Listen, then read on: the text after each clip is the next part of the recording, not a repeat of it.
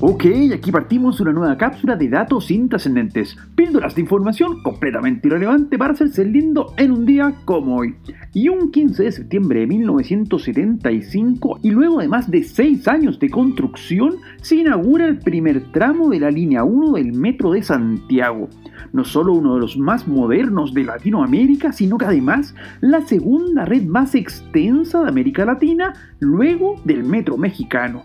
Y es que con más de 2.6 millones de personas que transporta a diario el metro de Santiago, durante 2018 llegó a mover más de 712 millones de pasajeros. Algo muy lejano, claro está, de este primer tramo que solo correspondía desde San Pablo hasta La Moneda que recién se extendería hasta escuela militar en 1980 y que recién acabaría su recorrido final en los dominicos en el año 2010. Y si bien se demoraría un poco en completar todo su trayecto, la verdad es que el sistema del Metro de Santiago no ha parado de crecer, completando hoy en día una compleja red con seis líneas interconectadas, mientras se completa la construcción de otras tres.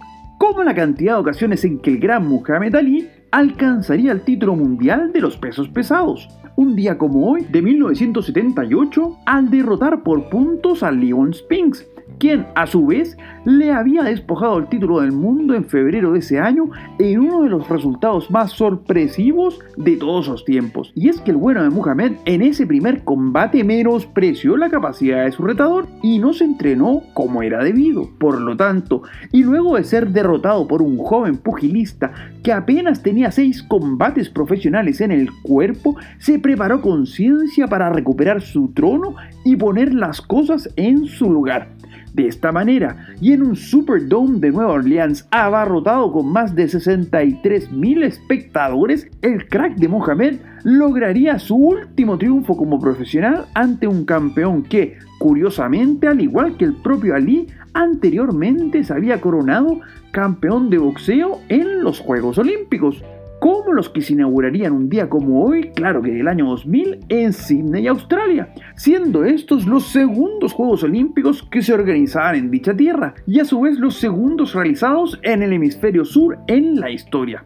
Y al parecer los Juegos Olímpicos en Australia le traen suerte a este país. Primero porque los Juegos Olímpicos de Melbourne en el año 56 son recordados por la plata de Marlene Arens en jabalina. En cambio, los Juegos de Sydney permanecen en el imaginario colectivo gracias a ese bronce en fútbol logrado por ese equipazo liderado en la cancha por nuestro Iván Luis Zamorano Zamora y en la banca por Nelson Bonifacio Acosta López aunque de eso hablaremos más el día 29 de este mes. Soy Pancho Troncoso y les cuento que nos pueden seguir en Instagram en arroba conversaciones intrascendentes. Además, no olviden de suscribirse a este podcast si quieren más datos completamente inútiles para cada día. Será hasta mañana con más datos intrascendentes.